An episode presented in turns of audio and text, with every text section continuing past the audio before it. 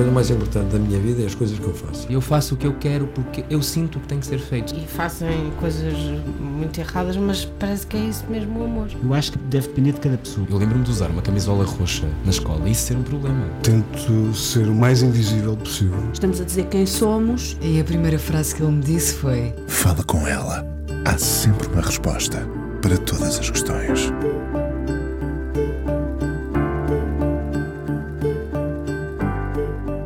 Gosto e reforço a ideia de que as flores mais bonitas podem nascer no deserto. São as que romperam do improvável, lutando contra o impossível. Valiosas, portanto.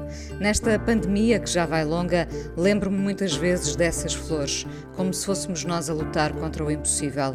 Ainda não baixamos os braços, mas muitos estão com a esperança de rastos. Há um cansaço físico e mental dos que engrossaram a linha da frente, mas também dos que se deixaram vencer pelo desalento.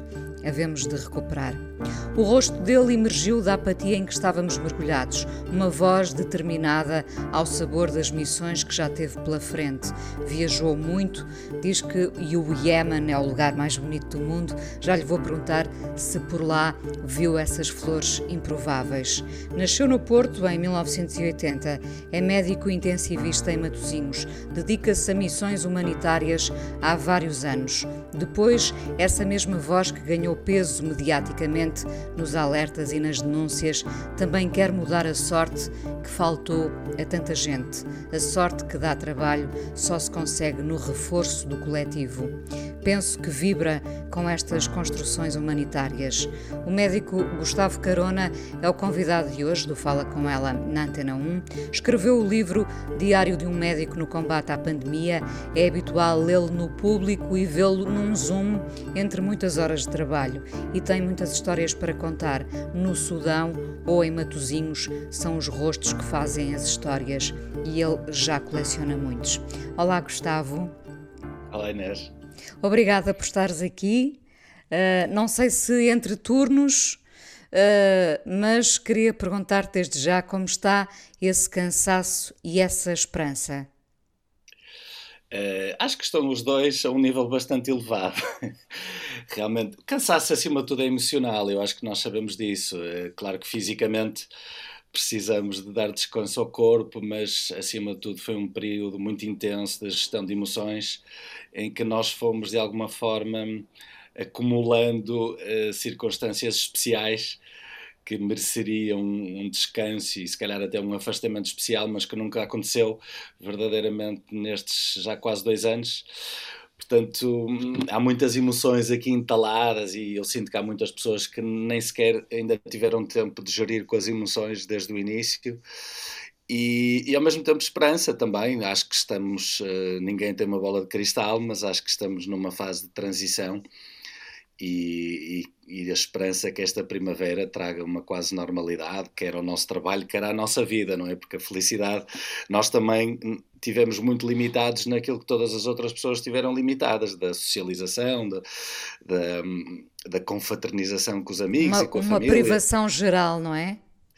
Sim, sim, em cima de um trabalho muito exigente, nós tivemos as mesmas tristezas do que todos os outros e por isso também estamos à espera que isto normalize. Gustavo, a, a esperança nunca te abandonou? Bom, a esperança é fazer o melhor possível dadas as circunstâncias. Uh, tivemos um obstáculo vindo da natureza que condicionou toda a nossa vida profissional e nós sabíamos que isto ia nos prejudicar, mas cabia-nos a todos, e acho que a Inês falou aí palavras, não é como esforço coletivo, a todos transformar isto no mal menor. E, senti que, que, era essa a nossa missão. Hum. Uh, e o que é que sobrará de tudo isto uh, com uma, uma nação, uh, várias nações em perda? O, o que é que pensas que pode sobrar disto? Se, se, não tendo a tal bola de cristal, se pensarmos que estamos de facto a atravessar um período de transição e que os dias piores já passaram. Quem seremos nós depois disto? Os mesmos? Eu acredito que não. Uh, ora bem, se, uh, vamos ver de que forma é que isto se dilui na, na espuma dos tempos. Mas um, acho que houve muita coisa que mudou na nossa forma de estar na vida. Houve muitas pessoas que, de formas diferentes, sofreram e têm ainda uh, feridas abertas, e, e, vamos ver como é que elas cicatrizam com os tempos. do lado em que eu me encontro, dos profissionais de saúde nunca tive muito otimista em relação àquilo que deveria ser uma valorização maior, quer dos profissionais de saúde, quer do Serviço Nacional de Saúde como um todo, e porque sempre senti uh, filosoficamente que aquilo que a pandemia nos trazia era, acima de tudo, um, uma expressão de egoísmo, eh, no sentido em que, para nos protegermos, normalmente ativamos mecanismos de defesa egoístas, quer enquanto indivíduos, quer enquanto família, quer enquanto empresa, acho que, quer enquanto país, não é? O, o encerramento das fronteiras e, e o virar de costas para aquilo que eram contactos já muito banais com outros países e outros povos. Portanto, eu sempre senti que daqui iria sair alguma alguma forma de estar mais individualista da, das pessoas e da sociedade e, e, temo que isso seja um tropeção naquilo que é a minha visão da, da humanidade, que é mais global, mais, mais uh, a pensar num todo e não tanto nas divisões políticas de cada país. Portanto, acho que isto eh, no imediato, no curto prazo, acho que vai trazer características negativas para as pessoas, que é o facto de estarem muito a pensar em si próprias e termos menos contacto com seres humanos, nomeadamente os desconhecidos. E refiro-me a desconhecidos quando vamos ao supermercado ou desconhecidos de outros países, de pessoas e línguas e povos que nunca vimos. Acho que é muito importante nós contactarmos com o outro para conseguirmos nos pôr em perspectiva e acho que nestes tempos isto esteve condicionado mas também tenho esperança que agora, eh, depois desta marcha atrás de dois anos, que consigamos recuperar este tempo perdido. Sim, ao mesmo tempo, eh, eu percebo perfeitamente o que estás a dizer, mas ao mesmo tempo, repara, e, e isso é, é, é uma conversa que vou tendo aqui, felizmente, na Antena 1, muitas vezes com, com o professor Júlio Machado Vaz no Amoré, ao mesmo tempo nós tivemos a oportunidade de refletirmos um pouco sobre nós próprios, coisa que nesta voragem desta sociedade uh, mediática e imediata muitas vezes não fazemos, e até porque vivemos atordoados entre barulhos, vivemos com pressa e nunca, nunca descemos até ao fundo de nós para, para nos perguntarmos quem somos, o que é que estamos aqui a fazer. Enfim, a pandemia também terá esse, ao mesmo tempo que, sim, pode vir à tona esse lado, essas características mais negativas, esse lado mais egoísta, ao mesmo tempo estamos a ter uma oportunidade de refletir sobre a nossa existência, o que pode não ser mau. Eu acredito que, que essa visão eh, possa ser verdade para alguma parte importante das pessoas. Eh, não me parece que seja a maioria, mas é claro que isto é um achismo uh, puro e duro, não é? Não tenho hum. dados para refletir sobre quantas pessoas estão mais para este lado ou mais para aquele. Eu gostava, eu acho que essa, essa narrativa romântica que, que, que, ficou de alguma forma cravada no hashtag vai ficar tudo bem, um, a mim sempre me pareceu uh, vazia e, e desprovida de, de, de, realismo. Claro que havia uma vontade que esta paragem servisse para reflexão, mas eu não, eu não sou dessa opinião. Penso que algumas pessoas aproveitaram o tempo para isso mas um, eu acho que o instinto de, de sobrevivência uh, leva a que as pessoas se fechem em si próprias e que se separem um bocadinho dos outros. Portanto, pesando as coisas boas e as coisas más que, que aqueles períodos de isolamento possam ter tido, um, eu temo que no imediato, uh, mesmo o próprio Sejam enfraquecimento. Sim. Sim, acho que mesmo o próprio enfraquecimento das instituições, não é? A Europa uh, funcionou muito. Um, a, a, velocidades diferentes, não conseguiu responder de uma forma a quase tudo. A compra das vacinas foi uma exceção, mas em quase tudo houve uma expressão muito nacionalista da, do combate à, à, pandemia. Acho que as Nações Unidas perderam imensa força nas mensagens que tentaram dar e não conseguiram. Muitas vezes Mundial... contraditórias, não é? Eh, pois, contraditórias nesta fase, eh, fomos, fomos todos muitas vezes contraditórios, é verdade, mas só é para acabar o raciocínio, mesmo a Organização Mundial de Saúde, que tinha uma oportunidade para ser o organismo gestor da pandemia, foi muitas vezes ridicularizado por líderes políticos, e eu acho que isso enfraquece muito o pensamento global, e é nessa medida que que eu aponto mais para o egoísmo e não tanto para essa meditação interior que, que falava, que terá certamente acontecido, mas parece-me que em, em minoria. Estava eu aqui a romantizar os nossos confinamentos. uh, uh, Gustavo, perante, perante gente a desvalorizar um vírus que dizimou vidas, famílias, nunca desististe de alertar para, para a importância do vírus? É assim, acho que hum, o que é que é óbvio nestas circunstâncias é que isto é um desafio invisível, não é? Uh, do ponto de vista literal e do ponto de vista poético, o vírus não se vê. Uh, a doença também só se vê nos hospitais, nomeadamente os mais graves. Uh, certamente não se traduz tudo na compreensão dos números, de quantos mortos e quantos internamentos e quantos internamentos nos cuidados intensivos. É, é, é muito importante perceber aquilo que se está a passar num hospital para que uh, as pessoas possam compreender o desafio em termos de sociedade que nós estamos a passar. Ou seja, mais do que nunca, aquilo que de alguma forma às vezes é chamada a medicina narrativa, tornar as paredes dos hospitais transparentes, para mim passou-me, uh, pareceu-me essencial. E, e, eu, como muitos outros, uh, cada vez que éramos chamados, tentávamos de alguma forma fazer as pessoas ver aquilo que nós estávamos a sentir e, e a sentir enquanto médicos e enquanto pessoas, porque muitos dos dilemas que nós passamos também não têm tradução imediata naquilo que é a análise. Uh, casuística pura e dura dos números. A questão de nós estarmos perante decisões de, de, vida e de morte e de que forma é que isso nos eh, destrói a nós, profissionais de saúde, mesmo pessoas com muita experiência de, de gerir vidas e mortes nos cuidados intensivos. Portanto, eh, se nós eh, fôssemos abaixo, e obviamente que fomos abaixo em alguma medida, mas no geral as pessoas foram se aguentando, mas se nós fôssemos abaixo não sobrava mais ninguém para tratar de todos nós. Portanto, nós não somos especiais enquanto pessoas, mas assumimos uma função muito especial neste desafio uh, circunstancialmente. E, e eu percebi desde o início que a opinião pública seria mais do que nunca a maior conquista ou a maior derrota deste desafio. Obviamente que haveria muitas pessoas a, pender para o lado de a economia é mais importante no sentido em que a economia também mata, e este raciocínio é obviamente verdade, não é? É difícil medir até que ponto é que o prejuízo da economia pode equilibrar com o benefício da saúde pública.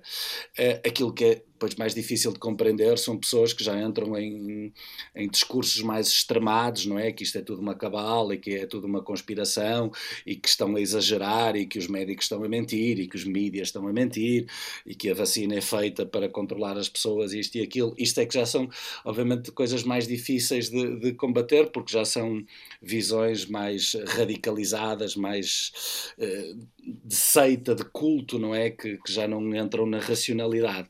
Mas mas a, a dispersão de opiniões entre até que ponto é que é legítimo prejudicar algumas áreas de socialização e, e de negócio em prol da, da, saúde, eh, e eu admito democraticamente que as decisões pudessem pender para um lado ou para o outro, só gostava é que as decisões fossem tomadas com base num conhecimento de causa daquilo que estava a passar dos hospitais e nessa medida eu tentei fazer o meu papel e, e, falar em nome dos doentes, dos profissionais de saúde, dos familiares dos doentes que passaram por circunstâncias muito difíceis. Por que é que decidiste ser médico? já foi há tanto tempo que eu quase que já nem me lembro. Uh, Bom, eu tive um problema de saúde, eh, nada de, de, morrer, mas eu tive uma lesão desportiva quando tinha 15 anos e, e, portanto, fiquei sem os meus sonhos na altura de querer ser campeão do mundo de bodyboard. E, portanto, essa frustração eh, levou-me a, a, tentar canalizar a minha dor para algo de útil e foi aí que eu pensei, já que eu não consigo não é, resolver os meus problemas, pode ser que um dia eu resolva os problemas de outros e, e foi atrás desse sonho que eu escolhi para a medicina. E não estás arrependido, certamente?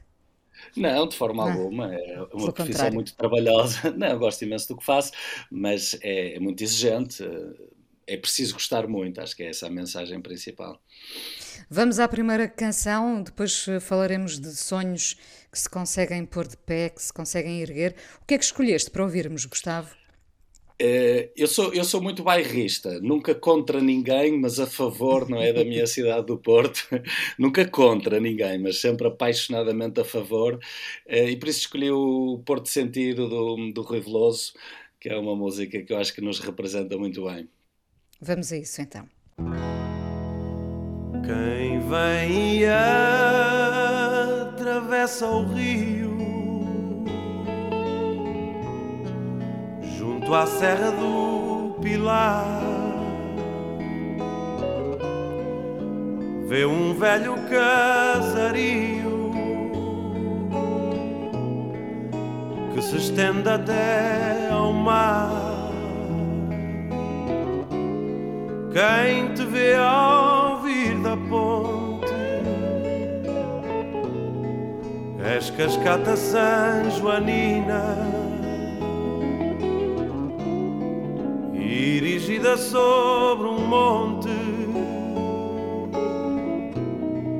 No meio da neblina.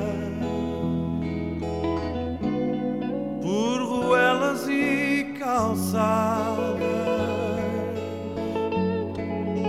da ribeira até à foz, por pedras sujas e gastas e lampiões tristes e só. Esse teu ar grave e sério, num rosto de cantaria.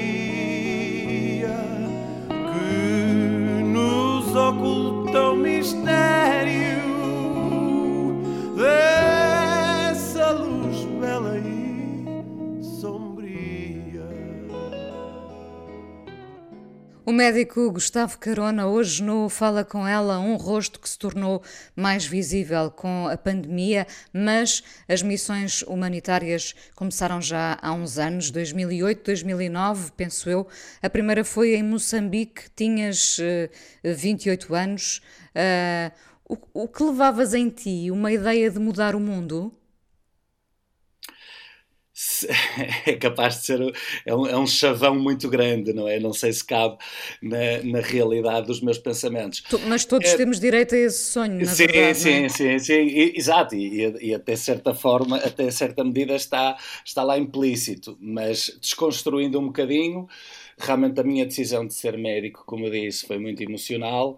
Ao longo do curso eu decidi determinadas áreas da medicina que me apaixonavam que eu sentia que podiam ter impacto na vida das pessoas.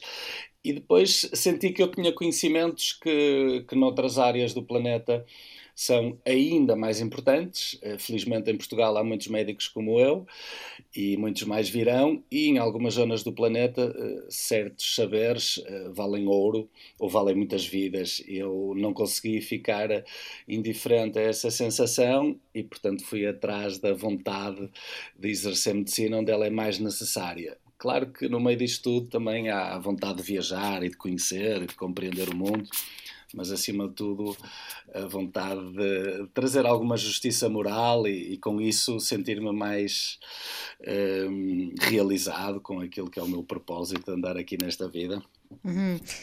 Viajaste muito nestes anos, escreveste livros, com certeza que uh, tens uma memória cheia de rostos e histórias. Não sei, não sei se viste as tais flores improváveis, as que eu falava no início, que nascem uh, no deserto ou nascem em, em, situações difíceis. Com certeza colecionaste uh, muitas histórias. Há sempre uma parte de nós que fica numa dessas missões? Sem dúvida, sem dúvida. Uh, eu não gosto muito de me alimentar de clichês, mas que nós deixamos um pedaço e que nunca mais somos os mesmos. Acho que são dois clichês que podem, de alguma forma, os clichês são para ser usados. Exatamente. Alguém os Sim, inventou mas... por um bom motivo. Sem dúvida, e às vezes para resumir, não é? Coisas que, que se conseguem dizer em poucas palavras.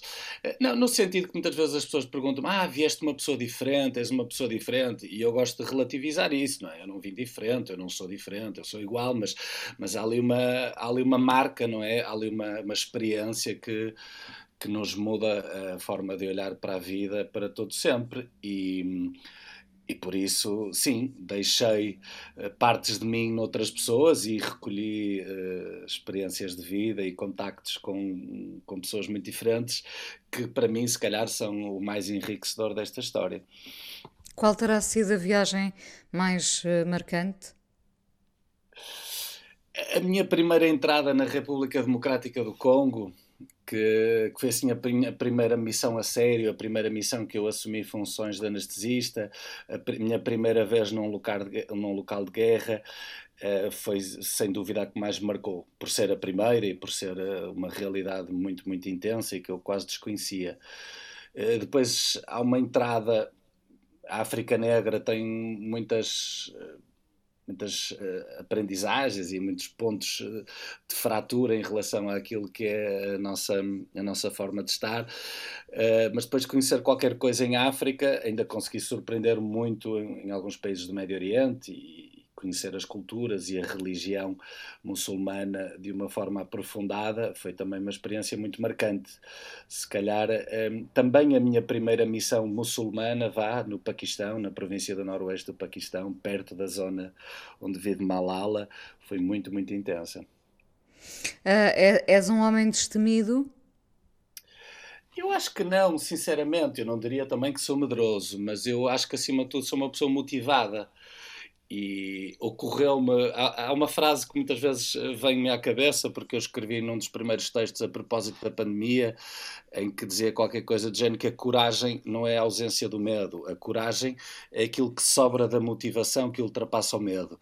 Portanto, eu acho que tenho muita motivação em relação àquilo que faço e quando nós sentimos uma força tão grande no propósito que estamos a enfrentar, quase como uma mãe ou um pai que está a proteger o filho, não é? Certamente não pensa se tem medo ou não da circunstância que tiver pela frente, tal é a vontade de, de fazer o que tem a fazer pelo seu amor.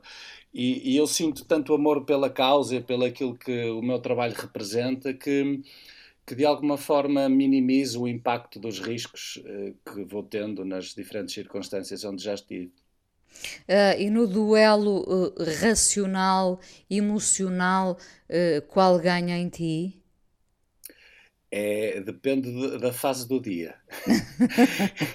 eu, eu, sou, eu sou muito, muito racional a trabalhar. Eu sou quase desprovido de emoções em situações de stress. Sinto, às vezes até tenho assusto-me comigo próprio. Sou, sou gelado, sou frio, sou extremamente calculista nas minhas decisões. Eu já consegui deixar pessoas morrer sem pestanejar, simplesmente porque fazia parte do, do, espectro da minha compreensão do todo e da forma de, de retirar o melhor de, de, uma circunstância difícil.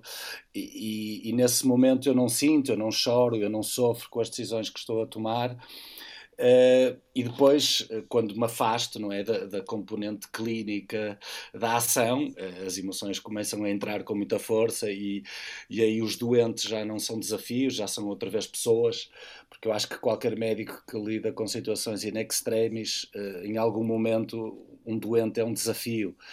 E, e, e depois percebemos não é que está ali uma pessoa quando humanizamos o contacto através quer do doente ou da família, isso mesmo quando nós não compreendemos a língua, quase todas as missões onde eu estive eu não conseguia falar diretamente com os doentes, mas ainda assim humanizamos as questões com a família que está à volta e, e, mais para o fim do dia costumo, ou às vezes até mais para o final da, da missão, passado uns tempos, eh, é que começo a gerir as emoções.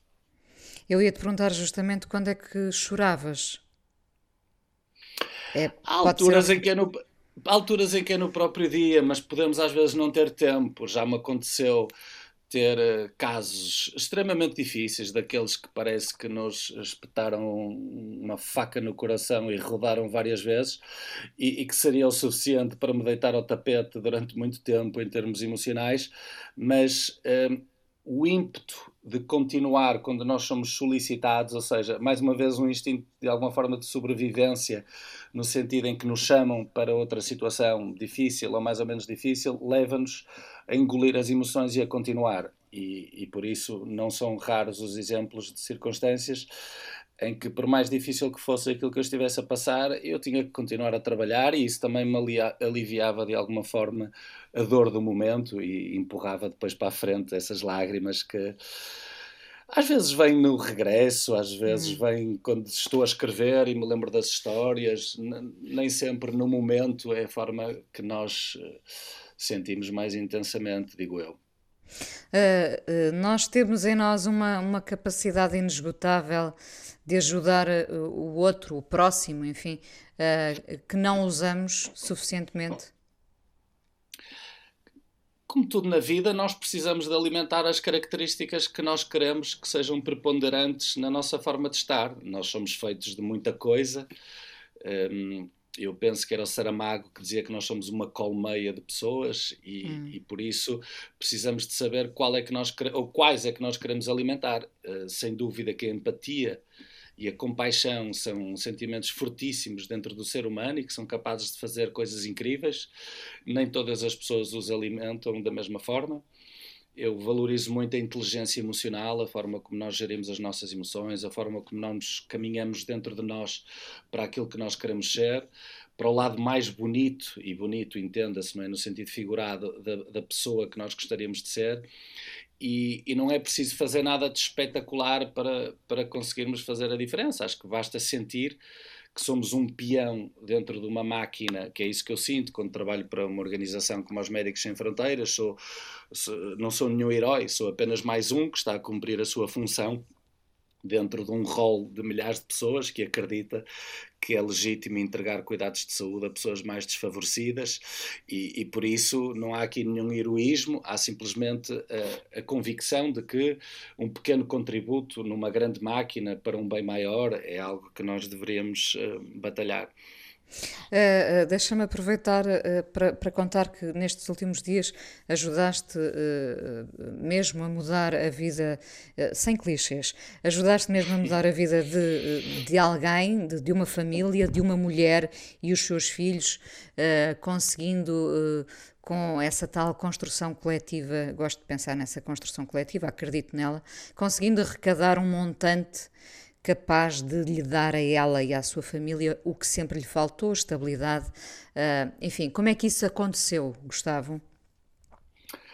É, como quase tudo importante na vida, foi muito circunstancial. Eu, eu já tive eh, uma presença ativa em, em, voluntariado aqui no Grande Porto, na ajuda de famílias de pobreza envergonhada. Estive à frente de uma pequena organização há uns anos atrás e, e por isso vou mantendo contacto. E, como as pessoas sabem que eu tenho boa vontade e alguma visibilidade nas redes sociais, e assim muitas vezes pedem para partilhar campanhas de recolhas disto e daquilo, e bom, divulgações em geral. E, e muitas, eh, pronto, e vou mantendo contacto com pessoas que depois aprendo a admirar e a respeitar e a valorizar imenso aquilo que fazem. Uma delas é, é a Marisa, que está à frente da organização uh, da Associação Mercado dos Santos, que é aqui no Grande Porto e que faz este trabalho de entrega de alimentos e de apoio a famílias desfavorecidas, absolutamente incrível o trabalho que estas pessoas fazem. E, e, ela pediu-me excepcionalmente para fazer aqui um forcing numa campanha porque tinha uma família que estava prestes a ir para a rua, a situação é, é, é, é, difícil de compreender a desumanidade pela qual esta senhora já passou e os filhos por consequência de agressões, a abusos, a consumos excessivos por parte de outras pessoas que prejudicavam o normal funcionamento da família. E pronto, e eu disse, ok, vou tentar, eu gosto, eu não me considero um escritor, mas gosto de escrever e gosto de pôr por palavras sentimentos que, que batem na, no meu coração e tentei então eh, criar uma campanha de solidariedade e que tentasse hum, dar um, uma casa rapidamente a esta mãe com três filhos e, e foi absolutamente incrível acho que foi sorte ter chegado a algumas pessoas, ter chegado a uma rádio da concorrência que deu imenso. Podemos dizer, claro, a rádio comercial e, a ajuda sim. do Nuno Marco, sim, sim. Sem dúvida, sem dúvida, que foram excepcionais e que nós já estávamos nos 20 e tal mil euros antes disto chegar a essa fase e depois chegamos, chegamos aos 70 mil. Um, foi absolutamente incrível.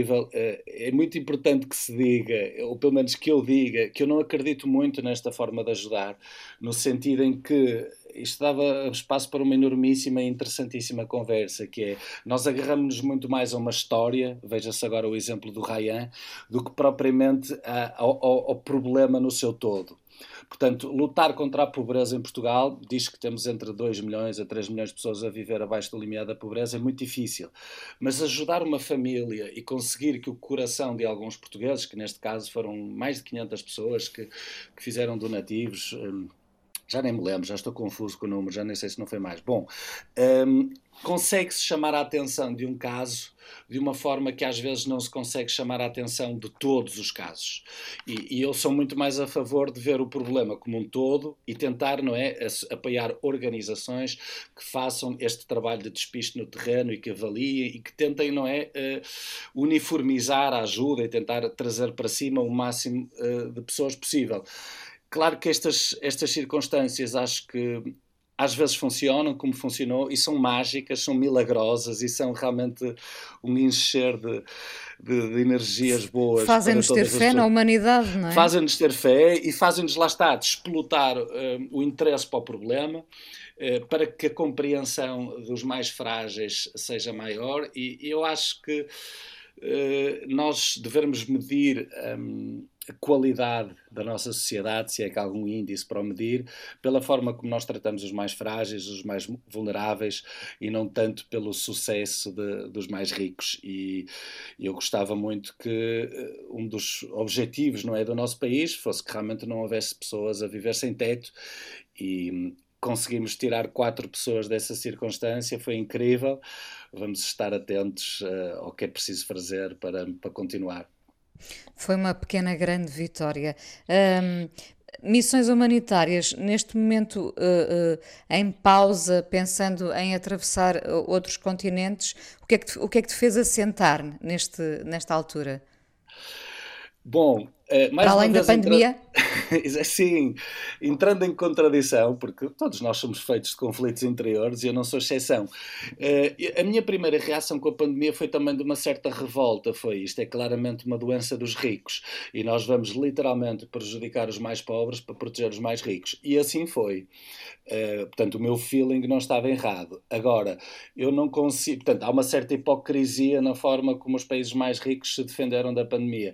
Agora, eu não consigo despir-me daquilo que eu sou.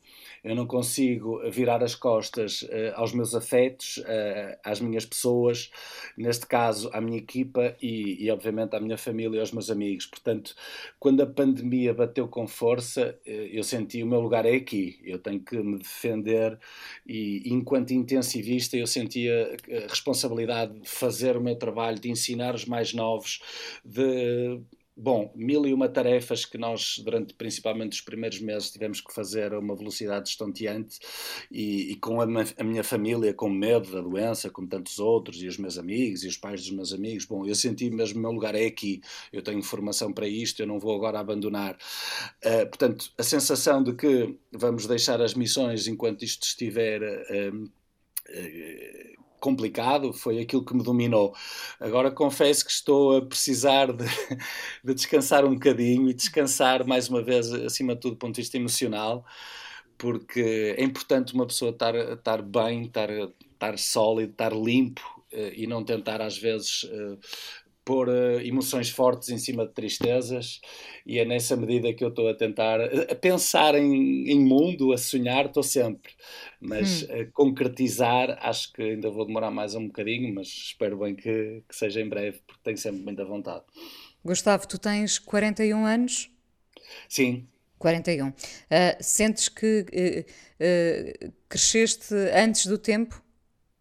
Para algumas coisas, eh, para outras não. Eu, por exemplo, eu não sou pai, eh, portanto, nessa medida eu sou extremamente imaturo e responsável em algumas questões da minha vida. Agora, em termos de crescimento, de visão do mundo, em termos de crescimento de emoções fortes, eh, acho que tenho, sim, alguma precocidade no meu desenvolvimento, mas isso não é tudo. Eu acho que sou extremamente subdesenvolvido noutras áreas, portanto, umas compensam as outras, acho eu. Não és pai, mas és, de certa forma, cuidador uh, de, muitas pessoas, pelo menos em, em alguns momentos do, do teu dia, certamente. Um, estamos na rádio, uh, mas é irresistível pedir-te isto, uh, porque a rádio precisa também de imagens ou que nos ajudes a ver melhor. imagens de histórias que te ficaram gravadas dessas missões humanitárias. Duas, dois, dois ou três flashes que, que te acompanham, que te vão acompanhar sempre, Gustavo? Ora bem, é, é eu gosto muito de contar histórias, eu acho que sabe isso, Inês, mas, mas, mas demora sempre algum tempo. Portanto, vou tentar escolher, contar bem então uma história. Uma, então uma, sim, por favor. Vou, vou, contar uma e vou tentar que seja que. Bom, não vou dizer isto, senão estraga, senão seria spoiler. Ora bem, no sul do Afeganistão, que já foi há há quase 10 anos, meu Deus, eu estou mesmo a ficar velho. Portanto, em, em 2012 eu estive no sul do Afeganistão, na, na região de Helmand, portanto, perto de Kandahar, na altura um dos bastiões da resistência talibã mais importantes, uma zona extremamente subdesenvolvida. O, o Afeganistão é lindíssimo em termos de cultura, as pessoas, a, a forma como encaram a vida, o seu código de de honra e de carácter é, é, excepcional. Eu gostei muito de conhecer as pessoas e aquele país, mas é muito pobre, muito subdesenvolvido e, e já está a sofrer as consequências de um conflito há, há, cerca de 50 anos. Portanto, é mais ou menos a esperança média de vida daquela, daquela população e, e coincide com o tempo que eles estão em guerra, ou seja, é uma realidade muito triste. E eu estava a trabalhar num hospital e a determinada altura eh, portanto, enquanto anestesista, chamaram-me para o serviço de urgência, uma médica alemã, para, para ajudá-la. A circunstância era uma criança que tinha dois anos, mais ou menos, e que estava eh, engasgada, asfixiada com, com feijão. Portanto, a criança uh, estaria a brincar com feijão e, e, demorou imenso tempo a chegar ao hospital porque teve que passar em vários checkpoints de segurança, primeiro dos talibã e depois das forças armadas afegãs e por aí fora. Portanto, circunstâncias todas elas muito complexas e aquilo que eu vejo a uma criança, não sei se as pessoas têm noção, quando o oxigênio está a baixar no nosso corpo, começam a ficar roxas, azuis, não é? Acho que é senso comum. Portanto, a criança já estava a mudar várias cores. A médica alemã extremamente competente, mas de medicina interna, portanto, tinha skills um bocadinho diferente das minhas, estava a tentar retirar o, o, o feijão da traqueia para que a criança voltasse a respirar e eu tive, uh, acho que o instinto certo, a sorte de pensar bem no momento certo e rápido, e também com enfermeiros afegãos que, que foram muito expeditos a ajudarem-me quando eu lhes pedi o material e os medicamentos que necessitava. Portanto, isto foram dois minutos de uma intensidade em que eu literalmente tinha aquela criança a morrer nas minhas mãos e tinha a mãe ao lado. A mãe é aquela figura que nós agora vimos muito na televisão, mas na ruralidade do Afeganistão ainda mais do que em Cabul, portanto sempre de burca. Eh, eu não vejo a cara, eu vejo que ela está aos gritos, não é? De sofrimento. Eh, eu só percebo a palavra Allah, que aparece a cada duas, três palavras, tudo o resto eu não percebo, neste caso Pashtun. Eh, mas é muito estranho, não é? Nós estamos a lidar com uma circunstância tão intensa, com a mãe ali ao lado, numa língua que nós não compreendemos, portanto há ali muita coisa, muitas emoções e a acontecer ao mesmo tempo. E, e, eu, em vez de tentar retirar o feijão à criança, aquilo que eu fiz foi empurrá-lo para um dos brônquios. Portanto, nós temos o brônquio esquerdo e o brônquio direito, e, e, e basta-nos uh, respirar por um pulmão que conseguimos perfeitamente oxigenar o sangue durante o tempo que for preciso. Neste caso, não é sabendo que era uma, uma coisa biodegradável, aquele feijão iria-se. Portanto, eu rapidamente resolvi a situação. A criança, que já estava quase preta, passou a ficar rosadinha e, e, com um aspecto muito saudável e muito querida novamente. Os gritos da mãe deixaram de ser de desespero e passaram a ser gritos, ainda que a palavra Allah estivesse sempre lá no meio, mas já de contentamento e de alívio. E, e depois, pelo que eu percebi por algumas traduções, de agradecimento, prometeram muitas vezes que eu tinha favorecimentos no céu com, com, com o Allah e eu gosto muito desta história, para além de ser bem sucedida, porque na altura a minha mãe estava uh, prestes a fazer 65 anos, e, e, como qualquer mãe que se vai despedir de um filho que vai para a guerra do Afeganistão, estava a sofrer muito com o facto de lá estar. E eu, na falta de melhor, uh, ofereci esta história à minha mãe e disse: Minha querida mãe, eu sei que está a sofrer com a minha ausência, mas há aqui uma mãe no Afeganistão que agradece o facto de eu aqui estar, porque o filho dela está vivo, uh, porque eu, por sorte, consegui resolver uma situação e ela não tem que chorar mais uma morte num sítio onde morrem tantas crianças. E foi assim das histórias mais bonitas e mais sentidas que eu, que eu trago comigo. E é uma bela história, obrigada por, por, por a teres partilhado aqui connosco. Haveria muitas outras, certamente. Um, nós ainda vamos conversar mais um bocadinho no podcast. Aqui na emissão da Antena 1, a conversa termina sempre com esta pergunta: uh, O que é um dia bom para ti, Gustavo? Uf, olha, um dia bom, um dia que envolva desporto, que envolva amigos, um, que envolva, uh, sei lá, mar. Eu adoro estar aqui sempre muito perto do mar e, e alegrias. E, e, e, se conseguir que seja um dia em que acabe com um jogo do Futebol Clube do Porto a ganhar, é capaz de. É Ajudar, capaz ajuda. Mesmo, é capaz de ser o dia perfeito. Não tem sido mau. Não tem sido mal, não. Não tem sido mal. Uh, vamos a outra canção. O que, o que é que escolheste, Gustavo?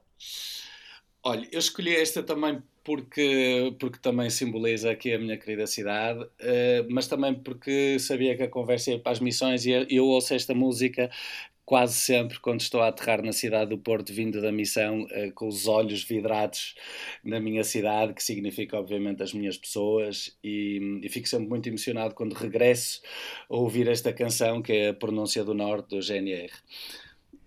Obrigada, Gustavo, por teres vindo ao Fala com ela. Eu é que agradeço, muito obrigado.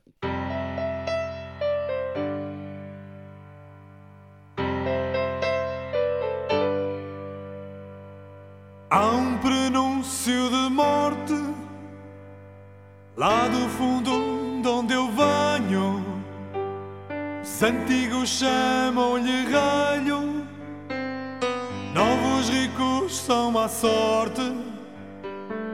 É a pronúncia do norte, os tontos chamam-lhe torpe.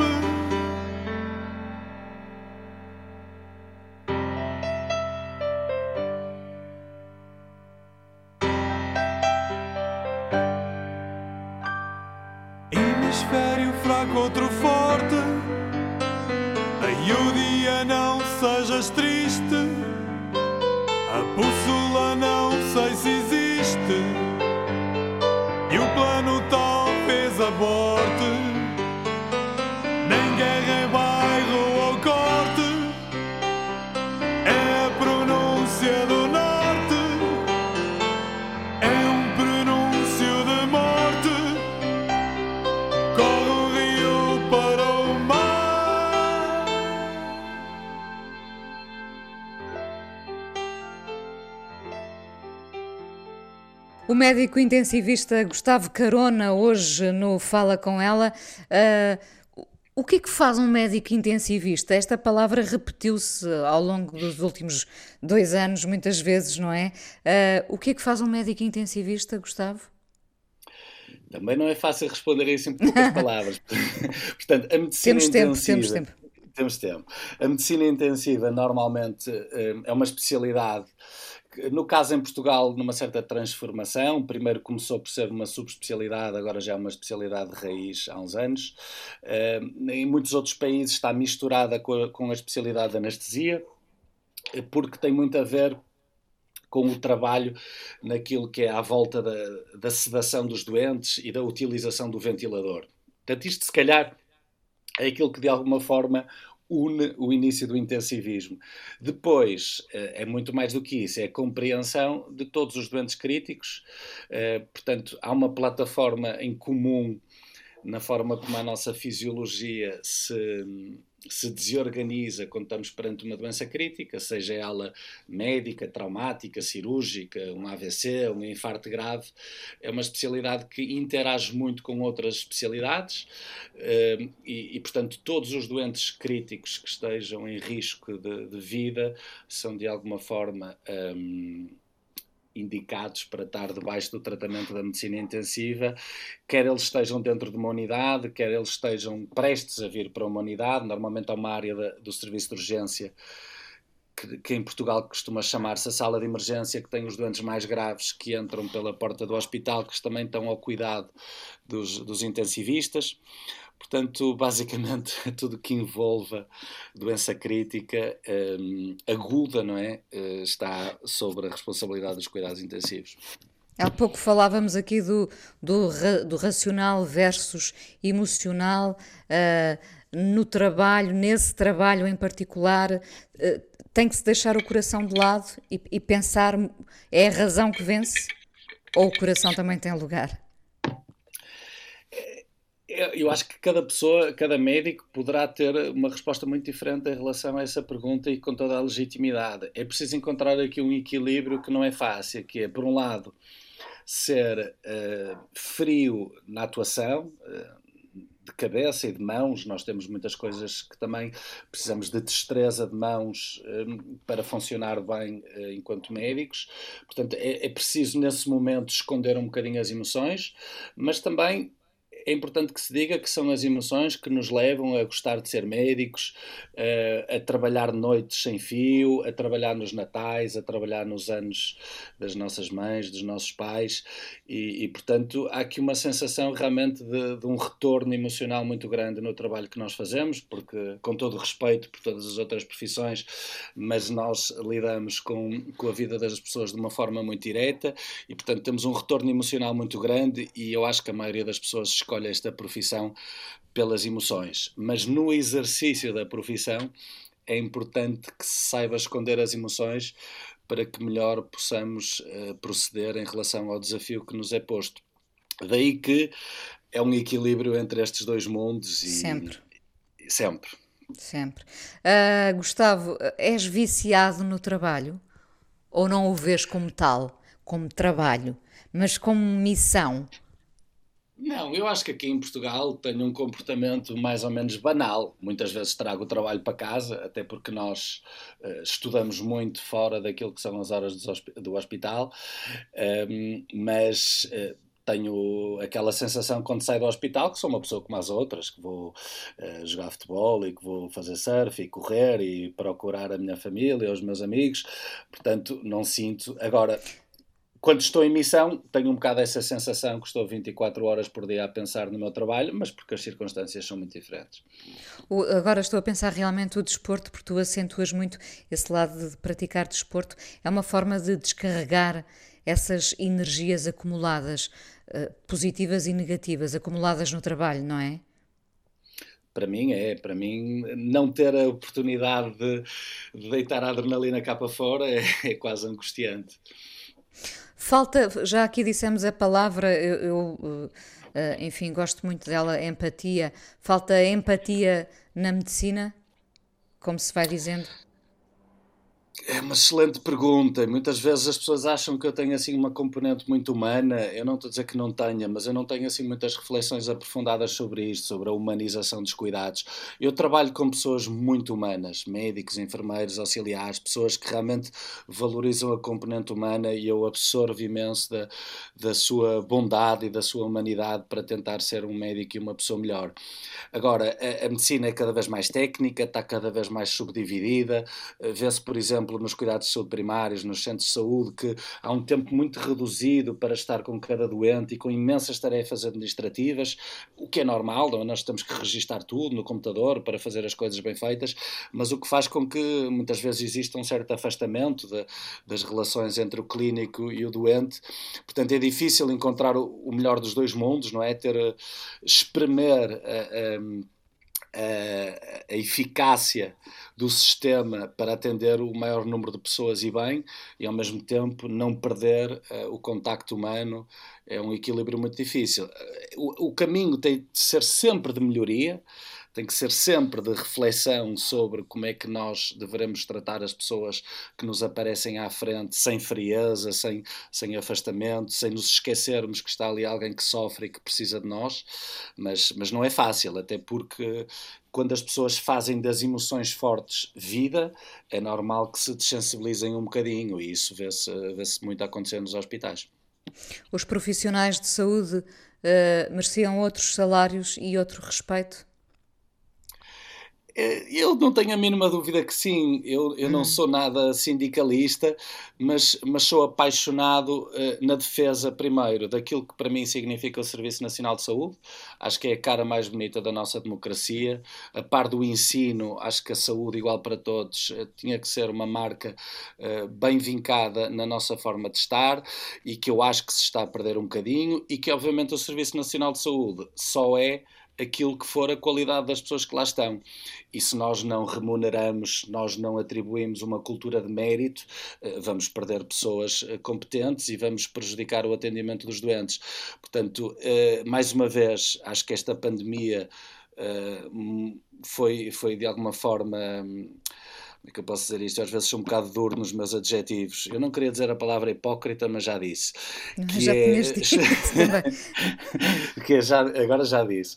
Não queria dizer, mas já disse. Eh, que foi espremer as pessoas, não é? E palminhas à janela e, e, e, e, presentes que foram a final da Champions e tudo mais. E, mas depois, resumido, resumido, estas pessoas uh, foram extremamente prejudicadas fisicamente, emocionalmente e não tiveram qualquer espécie de, de, de, de reconhecimento até público eu faço parte de um grupo que, que volta e meia fala com o Presidente da República e, e eu disse-lhe várias vezes, acho que devia haver um reconhecimento público, como se fosse uma gala dos Globos de Ouro, como agora a seleção de futsal foi, foi recebida pela medalha de ouro e justamente, obviamente que, que foi recebida pela Presidência da República, mas tinham de ser médicos e auxiliares, que são as pessoas que se calhar são a base, lá está, da humanização dos cuidados, os anónimos que fossem realmente glorificados e, e que depois que tivesse tradução também na melhoria da sua qualidade de vida com os salários, mas eu acho que mesmo o reconhecimento eh, eu penso que, que é devido.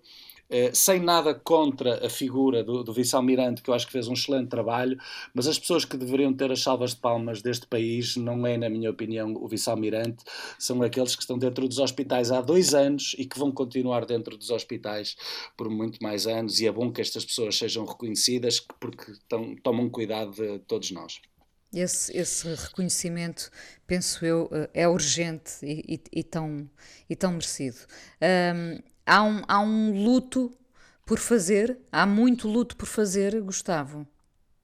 Eh, eu acho que eu tenho a sensação que sim, quando falo com, com alguns colegas de trabalho, que lá está, eu sou uma pessoa extremamente fria, mas depois muito emotiva também na minha escrita e eu não, não, não, não tenho vergonha de dizer que muitas vezes choro e que chorei muitas vezes a sair do hospital durante a pandemia, mas eu acho que, que tenho muitos companheiros de trabalho que se calhar não têm essa catarse e que engoliram, engoliram, engoliram e que têm ali muita coisa que, que certamente vai sair aos poucos, mas eu acho que, que há um luto de, sim, de muitas coisas que, que se passaram e que foram duríssimas e que as pessoas, por de, de sobrevivência e de combate, não é? De, de, necessidade de estar fortes para, para representar o que lhes era pedido, foram andando para a frente e que em algum momento vão ter que gerir essas emoções. O que é que virá a seguir, pensando que uh, a, a, pandemia vai desacelerar de facto? Um, ou, ou, ou, vai ganhar outra forma, enfim, uh, o que é que virá a seguir na tua vida? O que é que tu queres fazer a seguir, Gustavo? ah, eu nunca quis muito mais do que ser médico. Pode parecer que não, mas mas eu sempre disse a mim próprio que o, o, meu grande objetivo era ser bom médico. Não, não, também não tenho a ambição de ser o melhor do mundo, porque eu acho que isso deve ser, dar muito trabalho. Mas ser bom naquilo que faço é. Mas continuar em Matozinhos é onde estás. Uh, sim, não vou esconder que eu sonho muito com o mundo. Nunca perdi as raízes, cada vez que vou sei que volto e, e tenho essa vontade trazer às pessoas algumas das experiências que eu já tive e de ser uh, e criar sementes, principalmente nos mais jovens. Uh, claro que as pessoas da minha idade e mais velhas ainda têm muito caminho para andar, mas eu aposto muito nos mais jovens. Vou muitas vezes a faculdades falar sobre uh, as missões humanitárias e, e, tenho a certeza que as gerações vindouras serão muito mais humanas e muito mais globais e com muito mais vontade de conquistar o mundo. Portanto, eu, eu gosto de sentir que tenho algo que posso fazer nesse, nesse caminho, como muitos outros, não é? Não, não me sinto especial nem excepcional, sinto apenas, lá está, que sou uh, uma pedra de um xadrez que, que eu acho que estrategicamente precisa de olhar para o mundo como um todo, até pela própria proteção do planeta, que se nós dividimos isto em quintais, em quintais nunca vamos conseguir ter uma estratégia comum para combater a, a, crise climática. Portanto, eu gosto de sentir, eu tive o privilégio de ver muitas coisas que a maioria das pessoas não tem e carrego essa responsabilidade de, de querer mostrar que somos 8 mil milhões de pessoas em que todos temos os mesmos direitos. Gustavo, foi um prazer falar contigo, receber-te aqui no Fala Com Ela. Uh, espero que não percas esse, esse entusiasmo que te parece ser característico e que, bom, quando houver lugar à catarse, que possa ser num filme bonito. Já agora. muito, muito obrigado. Muito obrigada. Foi um prazer e até à próxima. Até breve. Obrigada. A coisa mais importante da minha vida é as coisas que eu faço. Eu faço o que eu quero porque eu sinto que tem que ser feito. E fazem coisas muito erradas, mas parece que é isso mesmo o amor. Eu acho que deve depender de cada pessoa. Eu lembro-me de usar uma camisola roxa na escola e isso ser um problema. Tento ser o mais invisível possível. Estamos a dizer quem somos. E a primeira frase que ele me disse foi: Fala com ela. Há sempre uma resposta para todas as questões.